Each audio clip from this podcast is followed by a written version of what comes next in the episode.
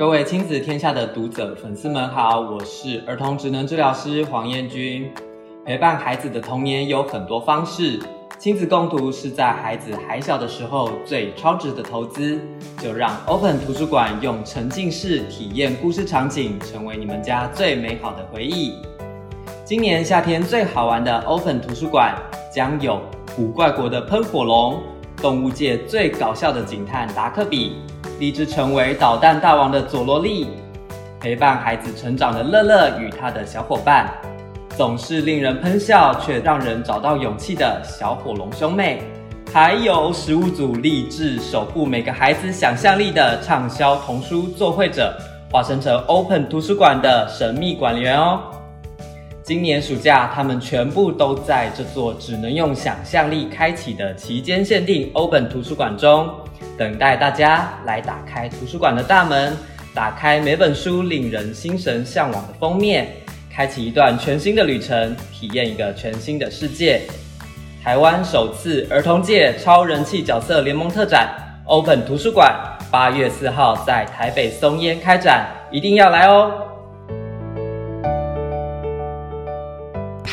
首次儿童界超人气角色联盟特展，Open 图书馆，八月四号在台北松烟，爸爸妈妈一定要来哦！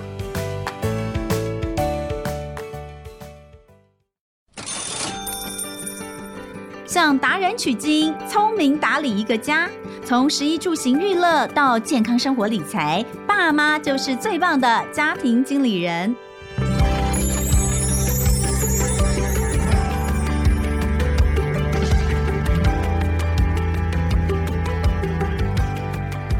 大家好，欢迎收听《亲子天下家庭经理人》，我是主持人萧同文。还记得我们之前呃曾经聊过长照这件事吗？呃，上次我们请到中华民国家呃家庭照顾者关怀总会秘书长陈景宁来针对呃所有长照资源为大家做一个统整哦。那那一集我一直觉得很棒，希望大家收藏。不过在那一集其实最后我们也聊到了一个最重要的事情，就是照顾者其实是在。整个长照的过程里面，最重要、最重要的角色，我们该如何的让照顾者能够获得喘息？尤其是上次其实提到，在目前的长照里面，有三分之二是照顾老人家，但有三分之一是照顾这种身心障碍者，他时间更长。你想想看哦，在照顾老人家，也许像我们，我现在不觉得我老，可是其实我看到的是，在我们家里面就有呃七十岁的老人在照顾九十几岁的老人的这种状况，那其实是老老照顾。另外，我们讲到那个三分之一的身心障碍，有可能很多都是孩子出生就有一些状况，父母亲就一直照顾，孩子都已经四十几了，父母也七十几了，这样子的照顾要到什么时候？照顾者真的太辛苦，所以呃，我们到底应该？怎么去？就照顾者也需要被照顾，嗯、但是重点是照顾者他自己要有自觉。嗯、呃，我应该要把一些事情分出去。嗯、那今天呢，一样的再次请到这个家总的秘书长陈景宁来跟我们聊一聊。欢迎秘书长。主持人好，大家好。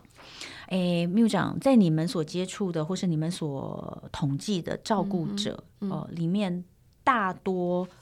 年龄层分布哈，好，呃，我我们大概可以这样想，就是在八十万的被照顾的需求人口中，大概有三分之二是老人的被照顾者，有三分之一是身心障碍者嘛，哈、嗯。那刚刚主持人讲，那身心障碍者很多都是上一代照顾下一代了，然后在那个老人的照顾者中，大概也是这样，有三分之一是太太或是先生配偶照顾者。比较多吗？三分之一。可是呢，三分之二是属于子女，那有儿子有女儿，嗯、女儿过去长期都比儿子多，多一点，但是儿子越来越多，啊、嗯，原因是因为少子化。嗯、好，那有一个角色慢慢比较。少了一点，就是媳妇照顾者。真的吗？原因是媳妇也得要回家当女儿照顾者，对 所以大家好像年轻世代开始有个默契，就是哎、哦，各自把各自的家里照顾好吧。哈，好那当然，这个呃，刚刚呃主持人有在说，为什么照顾这件事这么困难？哈，照顾小孩跟照顾老人真的是不一样哈。照顾小孩六岁以后。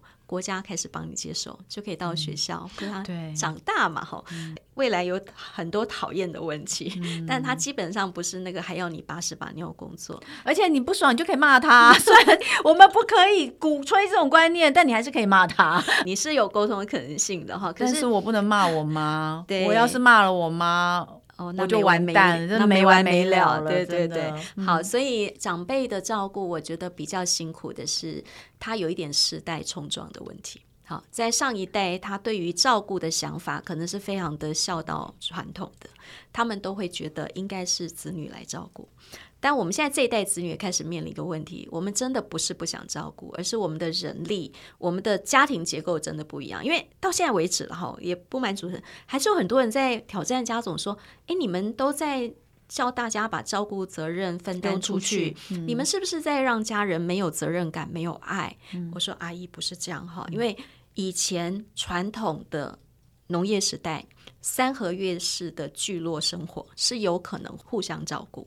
现在呢，同住家人不到三个人，二点六人持续下滑，然后一人户加两人户五十六趴。嗯，所以未来是一个没有家庭照顾者的时代，嗯、有越来越多的我们到老后不像各位可以想象，不是一个独居长辈，就是姥姥照顾这个这样子的对象群。一定会越来越多，你又开始抖了一下，我又抖了。我每次跟这个秘书长聊天都要抖好几下，没有没有，可是可是我要讲的是，我自己觉得不能那么悲观，而且我们没有权利悲观啦。就是世界各国都面临这件事情，不是只有台湾。但是其他国家怎么解决这个问题？就是用公共建设，嗯、用呃长照保险也好，用长照的普及性服务，一个最大的可能，因为家人照顾就是一对一的人力比，嗯、有一个人可能要辞职回家照顾，或者这个。妈妈退休在家里照顾老公，可是，在长照的照顾中有两个最关键的概念，一个叫一对多照顾，譬如日照中心就是一个照服员照顾八位长辈，嗯，诶，你乍听会觉得好吓人，这怎么照顾得了？可是我真的劝大家。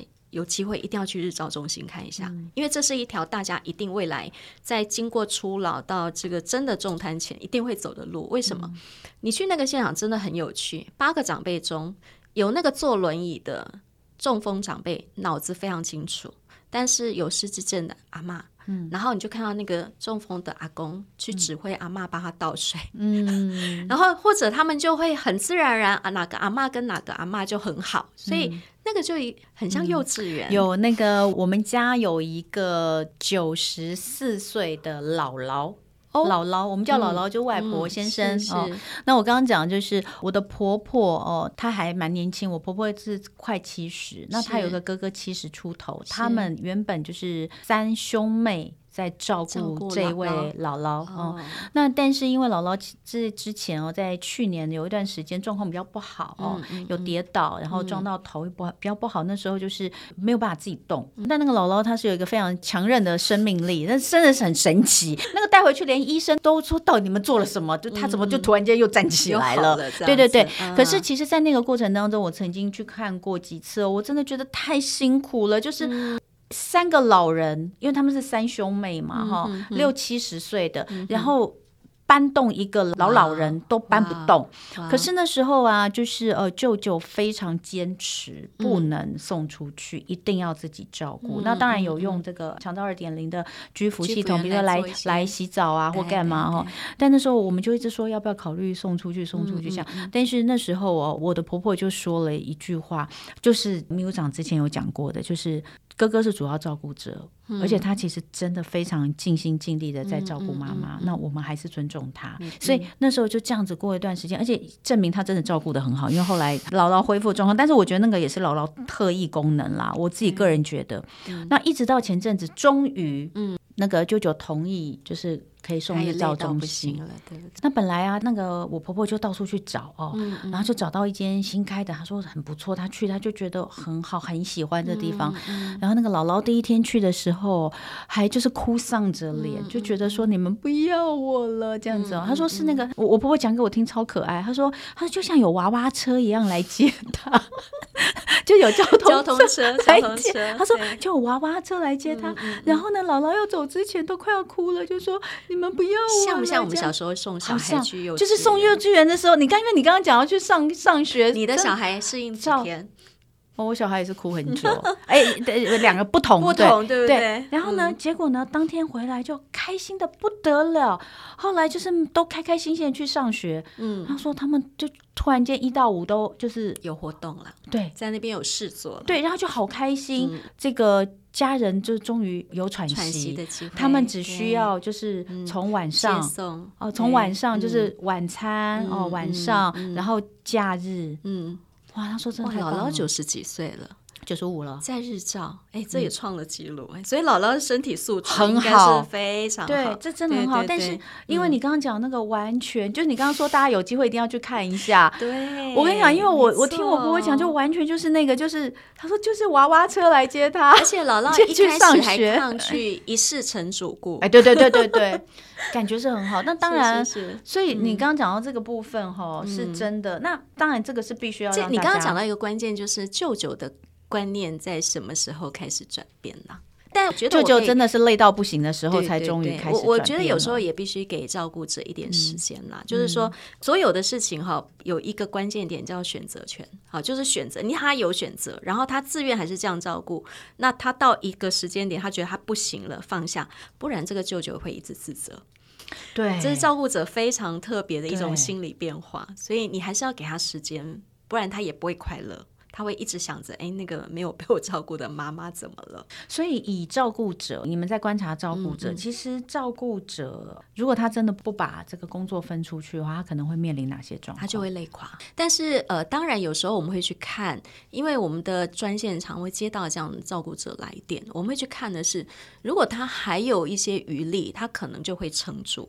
但是很多是已经到了濒临崩溃边缘，就是特别刚在讲是要送日照啦，送到机构，当我们要放手把家人交给外人的时候，我觉得那是最难的第一关了哈。所以我现在会给大家这样的建议，就是你不妨先试用一下喘息服务后，然后让你的长辈也去试试看其他人照顾的可能性。没有，我们真的就遇到过一个这样子的七十几岁照顾九十几岁先生的一个案主，他一开始也觉得非我不可，嗯。我先生除了我以外不会要任何人，嗯。好，然后。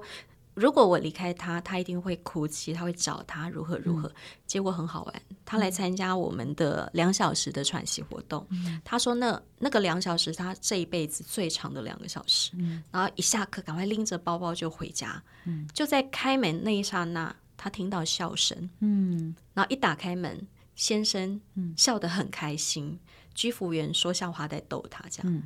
嗯还好那个居服员不是女的，其实这个是太太自己过不去吧？这个男性的居服员就是，诶，我觉得那个整套剧本就是第一次完美的出体验经验是很重要。所以总之，那个太太说，她真的在那一刹那，人家怎么说都没用，她那一刹那真的感觉到一件事，原来不是非我不可。而且原来我们稍微拉开一点距离，我的先生，他说他先生已经很久不笑了。你知道生病的人不太舒服嘛？哈，那他说。原来有另外一种可能性，所以这个太太从这样子转变之后，她开始用更多的居家服务。嗯，然后大概居家服务进入一两年后，觉得哎，先生的状况，因为他没有办法再到日照比较重的程度，他就进入到要选到机构的时候，嗯、太太花了比较少的时间适应，嗯，因为那个前面的心理准备历程比较久了，就是一步一步来啦。对，哎，可是你刚刚讲到一个重点，就是那种照顾者最最难过的就是。自责、责任感，对不对？责任感，对。所以这个责任感常常，如果责任感下面的下一句话叫做“这个责任只有我能做到”，那永远就是把自己跟被照顾者就是关在一种可能性里面嘛。哦，那我觉得长照二点零是这样啦。他呃，很多人在问说什么叫长照二点零，其实就是一种新家人的关系，就是你开始有一些你家家里面的人已经不够照顾了嘛。好，你开始从外面居服员也好，这些呃专业人员也好，好，甚至以后的外劳，这些人都是一个新来帮手的家人。好，那所以在这个被照顾者中，他的网络，他的支持网络就变大，不会只有。定狗皮就是孤注一直在一个照顾者身上，当然那个照顾者的身体照顾的负荷就比较能够松绑一些。嗯、那所以这里有个关键，就是什么时候开始决定用这件事情。嗯，然后如果他还是觉得非我不可，只有我可以做这件事情的时候，那那种另外一种可能性就完全不会出现嘛。照顾者其实有的时候会有一些不同的阶段，对不对？嗯、比如说有讲到就是呃新手照顾者，新手照顾者他一定就是先找资源嘛，就是会需要最大的，的最大的需要就是我们上一次的节目里面谈的那些东西，要先把那些东西找到。那但是开始进入到真的进入到这个呃照顾的阶段的时候，照顾的知识不足，嗯嗯，可能就是技巧技巧技巧。不好，嗯嗯、呃，或者是休息不够，那还有角色冲突。这个照顾一开始一定是手忙脚乱嘛，好，那我们说如果一段照顾平均十年，一开始遇到一定是手忙脚乱。嗯、所以如果听了我们上一集节目，那个计划只是帮助你把手忙脚乱的时间缩短，嗯，好，然后在其中找到一个最适合你家的方式，嗯，好，那这个部分可以解决一部分问题。可是别忘了，它是一个十年的历程，它就会开始随着被照顾者的病情变化，嗯、一路往后面走嘛。嗯所以当然会开始有一点挑战，就是你开始会觉得你时间被占据了，被绑住。所以原来你是一个女儿照顾者，可是你同时也是别人的太太、妈妈、媳妇。那这些工作中你是一个工作角色，这些开始要怎么样协调？好，就会产生冲突。如果到最后那个阶段，甚至有人就提早退休，好，回到家里面专心照顾，诶，那个更可怕。他会一天发现二十四小时都在做这件事情，嗯，他从一个人变成工具人的角色，嗯，所以他就会一直在怀疑我自己到底存在的价值，嗯、跟呃这件事情什么时候结束，好，因为看好像似乎看不到尽头，对，所以呃如果。把它分类来说的话，这个有一个资料是这样写，就是说大概有半数的家庭前六个月是最混乱，这是可、嗯、可想见的。那这也是在职照顾者，也就是说，如果主要照顾者他是有工作的话，他通常都会在这个六个月里面他就离职了。嗯嗯嗯。呃，离职之后他就变成全职照顾者，哦，很可怕，可怕很可怕的事情，对不对？对。那再来就是，如果你已经照顾了很多年，你变成资深照顾者，其实你最大的问题是你自己的身心压力，而这也是我们说的照顾悲剧常常好发的一个族群。嗯，那还有即使长辈离世，已经卸下照顾责任的毕业照顾者，也有就是可能没有办法放上悲伤，然后那种自责的情绪。所以照顾者其实一一路。就不管他是从新手，还是从在职变全职变资深到毕业，怎么听起来都是不太开心的。应该这样说，就是说，你如果主持人你刚刚描述的那一段，你你有没有发现，在照顾这条路上，除了面对身体很累、时间要被占据的这件事，嗯、很务实的现实面的。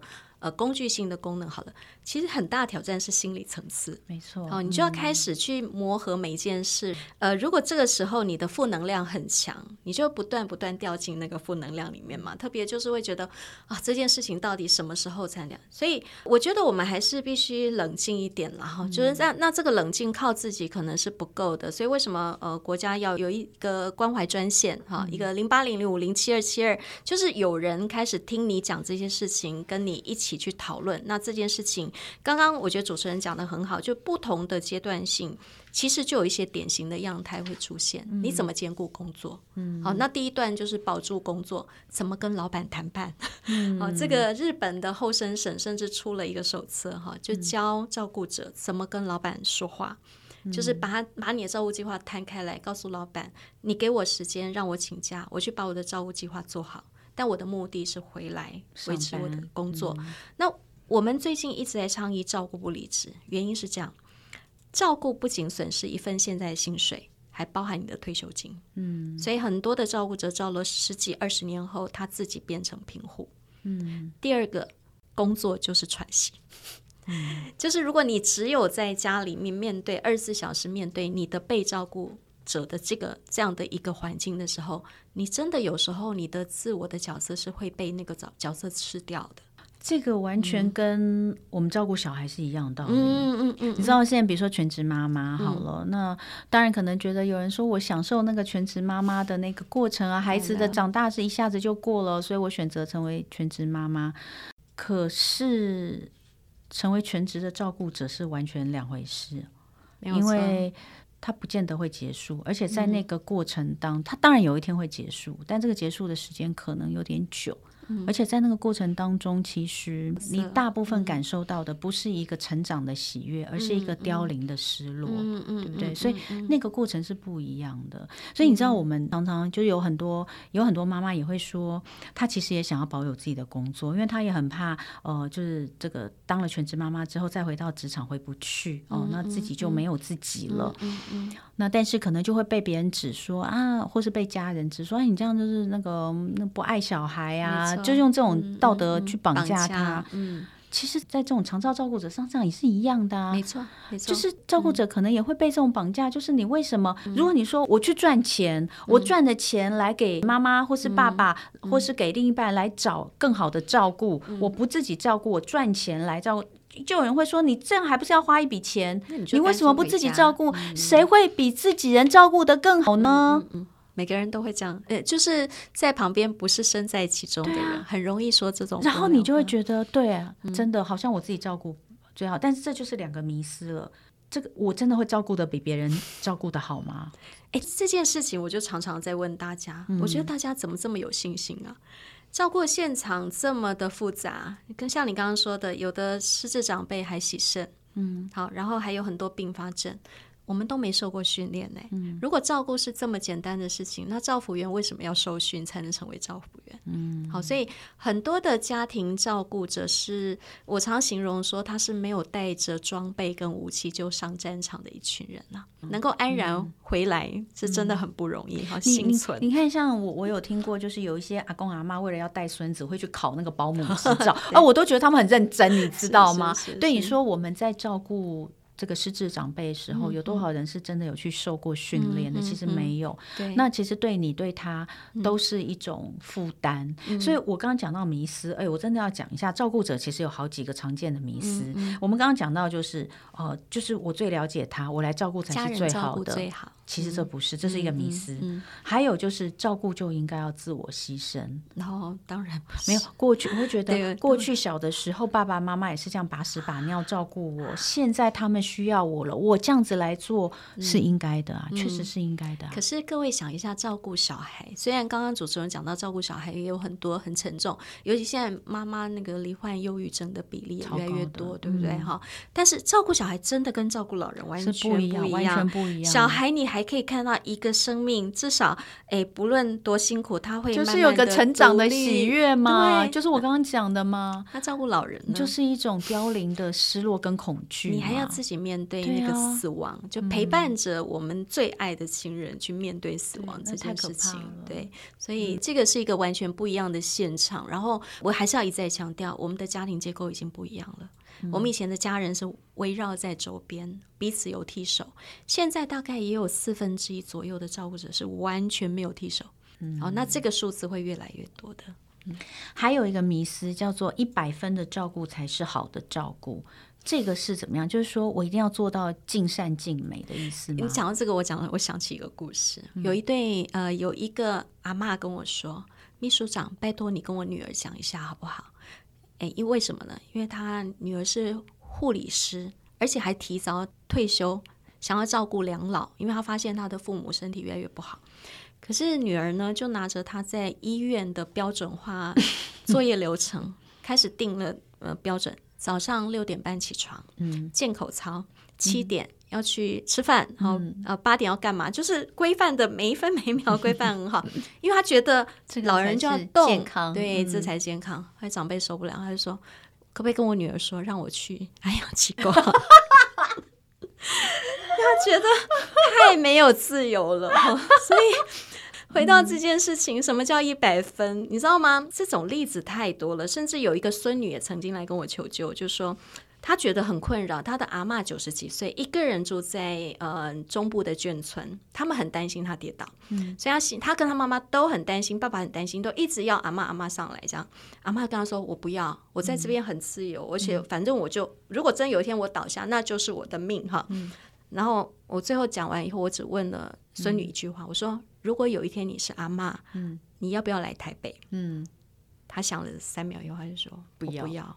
我说那就对了。嗯，好，所以是你的照顾还是对方想要的照顾？嗯，好，所以这个一百分这件事情真的没有一个标准答案。嗯嗯，另外还有就是，这个是真的，到最后长期照顾之下，会让照顾者自己心生低自尊或者是无价值感，嗯，嗯嗯会觉得我现在做的这件事情是没有价值的。当然，因为、嗯、呃，照顾其实在后来会越来越落入非常的呃固定。还有一个，嗯、因为就刚刚在讲照顾长辈的过程是一个衰老的必然性，嗯、好，所以你就会开始去怀疑，我投入这么多。就像我们投入在任何事情，好像我们都相信说，只要努力就会有回报。嗯，可是，在照顾这个现场，刚好是颠倒的，嗯、就是你一定要不断的说服自己，我尽力，我只能尽力而为，而这个结果是没有办法去控制的。可是，又有多少人可以跳开那个迷思？因为总会觉得，我的时间、我的青春、我的生命都奉献进来，可是我看到的结果还是越来越不好。嗯，对，所以那个低自尊跟自我的呃贬义，还有看不到成就感，我觉得那个也是非常的自然。对，所以嗯、呃，这些东西都是照顾者会面临到的一些压力，嗯嗯，然后一些迷思，有些是自己给自己的，有些是外界给你的。但是我想家总一直在做的事情，就是希望大家能够就是与时俱进的来看待长照照顾这件事情。嗯、那最后一个大迷思就是，照顾真的不是只有家里的事情啊、哦，当然我们。为什么不要让政府来 负担一些？哎，你讲的没有，你讲的非常重要。我觉得你刚刚讲到四个字很棒，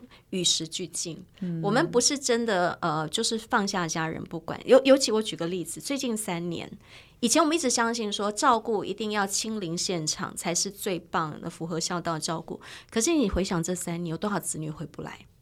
哎，可是也造就了很多成功的案例，就是远端遥控，嗯，呃，他们进见家总，然后开始跟这边的长照一九六六产生联系后，嗯、帮他的长辈，不论是安排居服员，嗯、或是转换这种外籍看护工，有人在现场做身体照顾，可是这个子女可能每一天在视讯上面跟他的父母对话，嗯，好，即便是这样子，你都可以看到那个家人的爱，嗯、用另外一种关系。做很好的维系者，然后子女虽然有很多很多的这个呃担心，但是其实我们也验证了一件事情：真的好的照顾不见得有品质的照顾，好的照顾不见得一定要我们说的绑在身边两个。紧紧的缠绕一起，才有可能创造这样的照顾关系。不过，我觉得很多的照顾者，如果是以不管是子女或是另外一半，嗯、我觉得他担心的东西，其实是有的时候是被照顾者也会说真的，被照顾者有些也会给压力的，会有一些精神上面，对他会觉得我你为什么都不来，嗯、为什么不你照顾我啊？这样子就是那种呃不孝的标签，有时候不是自己给自己贴，呃，或是旁边的人给你贴，有时候如果真的就是。被照顾者给你贴上，你是最是最受不了的。所以这个、嗯、这个涉及到在社会工作上讲到一个叫界限的问题。界限，嗯、好，就是就像呃，你回想在亲子之间，其实也常遇到这种事，父母都觉得我对你做的这件事情是最好。但子女不见得觉得这是这，所以这个两者之间角色是相对。所以同样的，在老人的照顾关系中，呃，也许你的父母会不断不断的要求你做更多更多。可是我我刚刚讲到了，就是说所有人应该呃开始思考一件事了：我们生命的主角，每个人的生命都是有限，时间都是有限，生命的主角还是我们自己。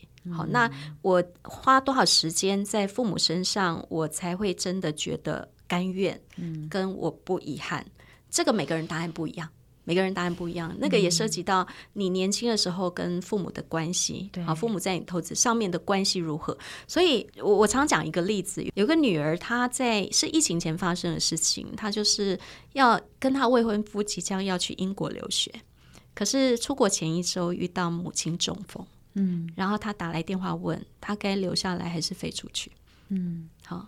但是我们大家都知道，那个做完决定，也许人生会完全不一样，嗯，对不对？哈，就是包括不是只有学业呃的延误，可能包括你身边要嫁这个人是完全不一样了。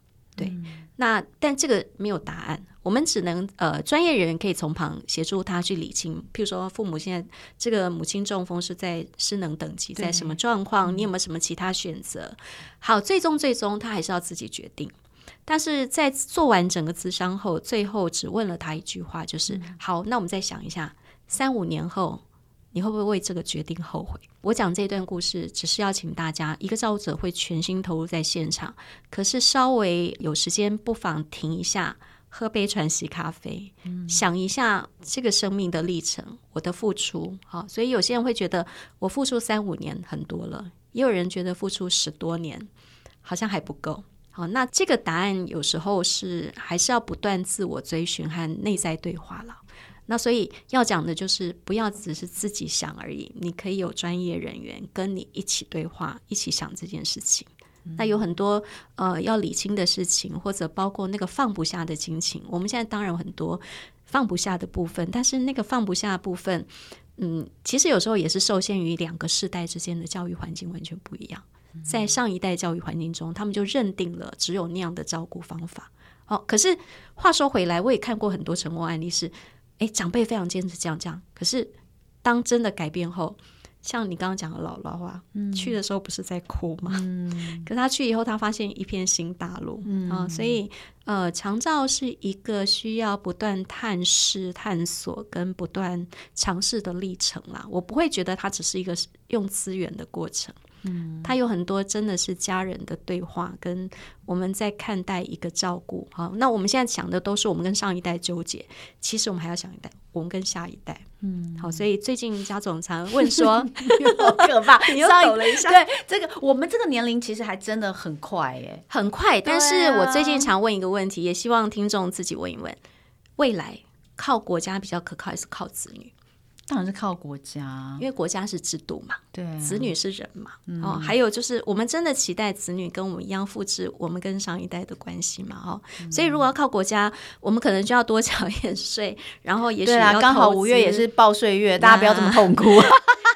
那我们要 push 要监督，因为明年又是总统大选，对啊，然后我们要不要乱用啊？对对，把钱用在刀口上，帮助我们解决，打造一个没有长照恐惧的国家。啊，好，所以那后来那个女孩到底选择了什么？呃，她还好，妈妈是比较轻度轻度的，对对，所以她其实一下子就进入到一个非常。呃，就是好像一拍两瞪眼的这个结局，嗯、其实不需要，所以他后来还是跟未婚夫出去了。嗯、然后初期妈妈还是住在南部，嗯、然后用了居服员，撑了一段时间。嗯，然后那就会开始进入到我们刚刚讲的嘛，一个阶段性照顾，嗯、对。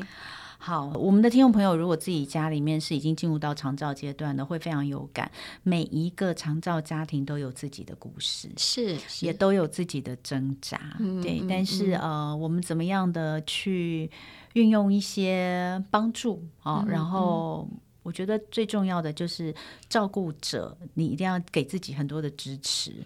那你要知道，就是我也需要被照顾。而且我特别肯定主持人刚刚讲的一个、嗯、一个状态，你找你的姐妹淘互相诉苦，就是一个小型的支持团体，你知道吗？对对对，每个照顾者都要有朋友，都要有可以诉苦的对象。那如果没有诉苦对象，欢迎拨打零八零零五零七二七二，家达到家总诉苦专线。对好，最后生活妙管家单元，刚刚前面其实呃已经先提供了家总的电话，家总是。照顾者的支持系统哦，我们今天这一集既然 focus 在照顾者，我们就要好好的告诉照顾者，你有哪些呃可以抒发或者是可以求救的管道哦。家总绝对是一个。那另外一个，其实呃家庭照顾者压力量表哦，嗯嗯这个东西其实也是可以做一个自我检测，看看自己是不是压力过重。我觉得有些人抗压性过好，嗯、他不觉得，但其实他压力他不自觉，但其实你你的身心状况可能已经不太好了，对不对？所以这个呃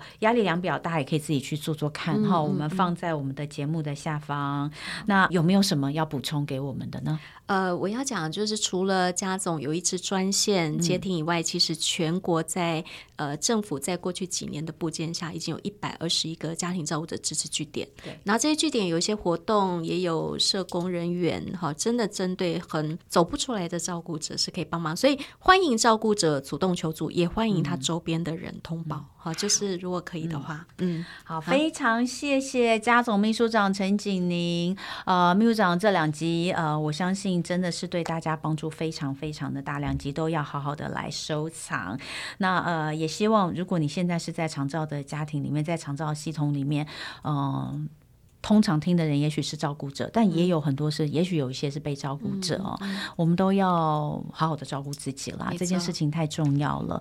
那要适时的求救，不要什么事情真的要有弹性，不要什么都往自己身上揽哦。那假设你还没有进入到这个系统，我们也要做好随时有可能进入到这样的阶段的准备哦。